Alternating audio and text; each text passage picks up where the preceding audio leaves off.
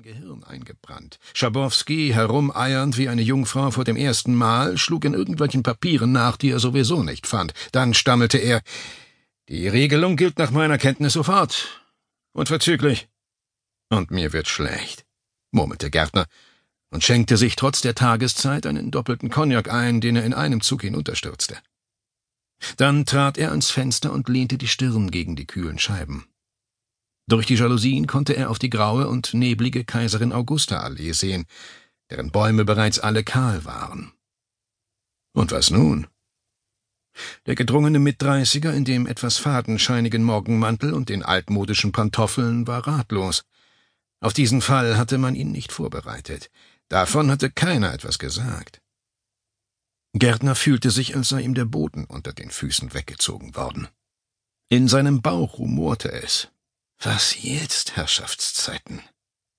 Unten auf der Straße gingen die Passanten wie jeden Tag einkaufen. Der Laden von Feinkost König war voll. Alltag im bald vereinten Deutschland. Die Nervosität krampfte seinen Magen zusammen. Sollte er verschwinden? Sich absetzen? Wohin? Mit diesem verdammten Gorbatschow in Russland, mit Glasnost und Perestroika und einer Aufbruchsstimmung, die jeden standhaften Kommunisten in die Verzweiflung treiben musste, war der Osten auch kein sicherer Hafen mehr. Nein. Ostwärts war keine Option. Selten in seinem Leben war er so ratlos gewesen. Und überrascht. Nein, es war ganz und gar kein Trost, dass er damit nicht alleine war. Denn trotz der Demos in Leipzig und Dresden war die ganze Welt vom Fall der Mauer überrascht worden. Nicht nur Harald Gärtner. Er öffnete das Fenster, spürte die kalte Luft, die sofort ins Zimmer strömte. Mit einer unwirschen Handbewegung drückte er die Zigarette am Fensterbrett aus und ließ den Stummel auf die Straße fallen. Rasch blickte er die Augusta rauf und runter. Ein Mann, der sich in einen Hauseingang drückte, eine Zeitung unter den Arm geklemmt, fiel ihm auf. Waren Sie schon da? Nein. Unmöglich, so schnell konnte niemand die Listen. Gärtner zuckte instinktiv zurück und schloss rasch das Fenster. Verdammt, dachte er, die Listen. Wie lange noch, bis sie die Zentrale in Lichtenberg durchsuchen würden? Scheiße, scheiße, scheiße, dann wäre er dran, und nicht nur er. Mit großen Schritten eilte er ins Schlafzimmer und riss den großen Reisekoffer vom Schrank. Es war sinnlos, noch länger zu warten. Worauf auch? Auf das Klopfen an der Tür? Auf die endlosen Verhöre, die spöttischen Mienen, auf das Ende? Wie das aussehen würde, das konnte er sich vorstellen. Eine Kugel in den Kopf, irgendwo im bewaldeten Berliner Umland. Hastig griff er nach Hemden und Pullovern, nach Hosen und Wäsche in den Fächern, stopfte sie in den Koffer. Zum ersten Mal bedrückte ihn die Stille in der Wohnung. Er hätte doch den Fernseher laufen lassen sollen. Wohin, wohin, wohin? Wie Paukenschläge hämmerte es in seinem Kopf. Die einzige Antwort, an die er denken konnte, war nur weg. Weg von Berlin, weg aus Deutschland, spurlos verschwinden. Er eilte ins Badezimmer, kniete sich hin und öffnete das Metalltürchen am Fuß der verfließten Badewanne. Dann begann er, den Hohlraum leer zu räumen. Pistole mitnehmen, Munition sowieso.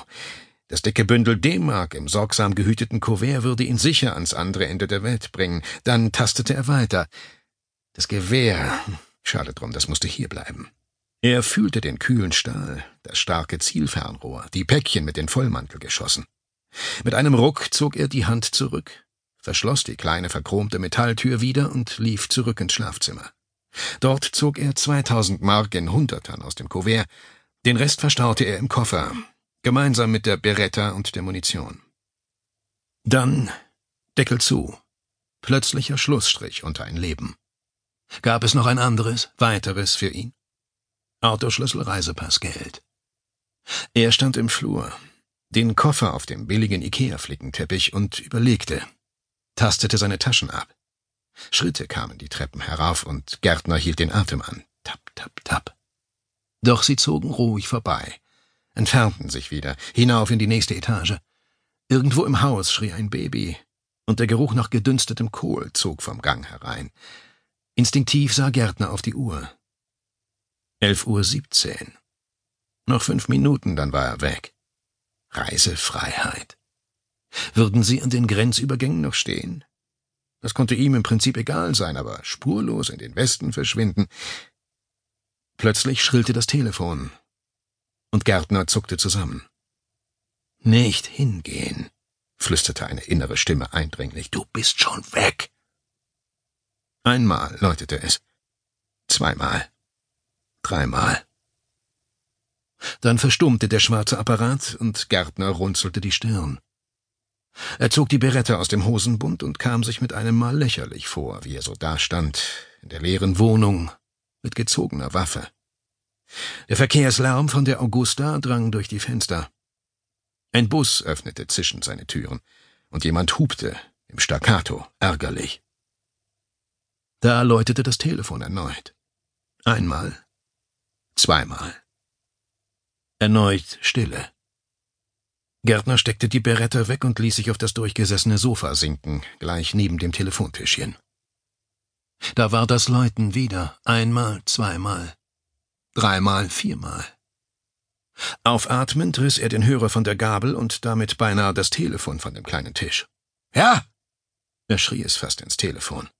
Dann wiederholte er nach einem Augenblick ruhiger. Ja?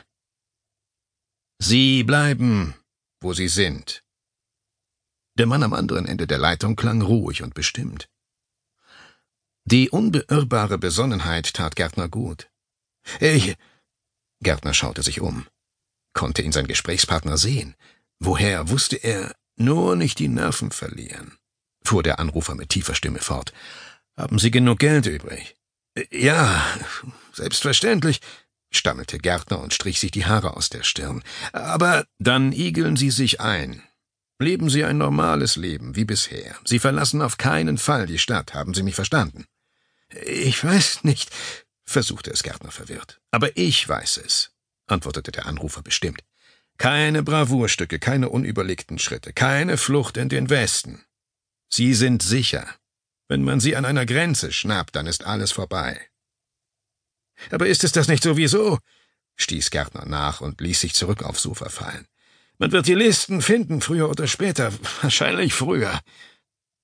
Gar nichts wird man finden, beruhigte ihn der Anrufer. Die Reißwölfe laufen bereits Tag und Nacht. Akten, Notizen, Geheimdienstberichte, Befehle. Alles muss verschwinden. Die sensibelsten Schriftstücke zuerst. Der Anrufer überlegte kurz, bevor er weitersprach. Sie bleiben an Ort und Stelle. Das ist ein Befehl. Was immer auch passiert, leben Sie unauffällig weiter wie bisher.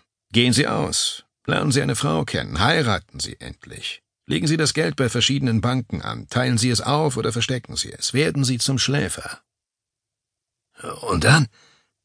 Gärtners Stimme klang rau und er räusperte sich, während er auf die graue Mattscheibe des Fernsehers starrte. Und dann nichts. Die Stimme sprach ruhig weiter. Wer weiß, was die Zukunft bringt. Seilschaften verschwinden nicht, lösen sich nicht spurlos auf, vergessen Sie das nie. Sie verschwinden vielleicht im Untergrund, wechseln den Namen, organisieren sich neu und tauchen unter anderen Bezeichnungen wieder auf. Haben Sie Ihre Ausbildung bereits vergessen? Man wird sich an Sie wenden, wenn es an der Zeit ist. Beide Männer schwiegen. Nur ein leises, statisches Rauschen war in der Leitung zu hören. Alle im Westen sind im Freudentaumel, fuhr der Anrufer schließlich nachdenklich fort. Die Begeisterung wird bestimmt noch einige Zeit anhalten und sich wie eine Decke über viele Dinge legen. Auch über Sie. Schlafen Sie gut, Dornröschen. Sie werden den Prinzen erkennen, wenn er kommt. Damit legte er auf. Gärtner ließ den Hörer sinken. Tut, tut, tut, tönte es leise durchs Zimmer. Das Baby schrie noch immer. Schließlich legte er auf, griff zur Fernbedienung und schaltete den Fernseher wieder ein. Bilder vom Brandenburger Tor und der Mauer davor, besetzt von Tausenden von West- und Ostbürgern. Die Aufrufe der Polizei, die Mauerkrone zu verlassen und den Platz wieder freizumachen, verhalten ungehört, meldete der Kommentator. Mit der wirtschaftlichen Misere in ihrem Heimatland werden die DDR-Bürger bei ihrem ersten Besuch im Westen unmittelbar konfrontiert. In langen Schlangen warten sie in Sparkassen, Banken und Ämtern auf die Auszahlung des Begrüßungsgeldes in Höhe von 100 D-Mark, um sich irgendetwas kaufen zu können. Mit einer verzweifelten Geste riss Gärtner die Beretta wutentbrannt aus dem Hosenbund und schleuderte sie mit voller Kraft auf den Fernseher. Die Bildröhre implodierte mit einem lauten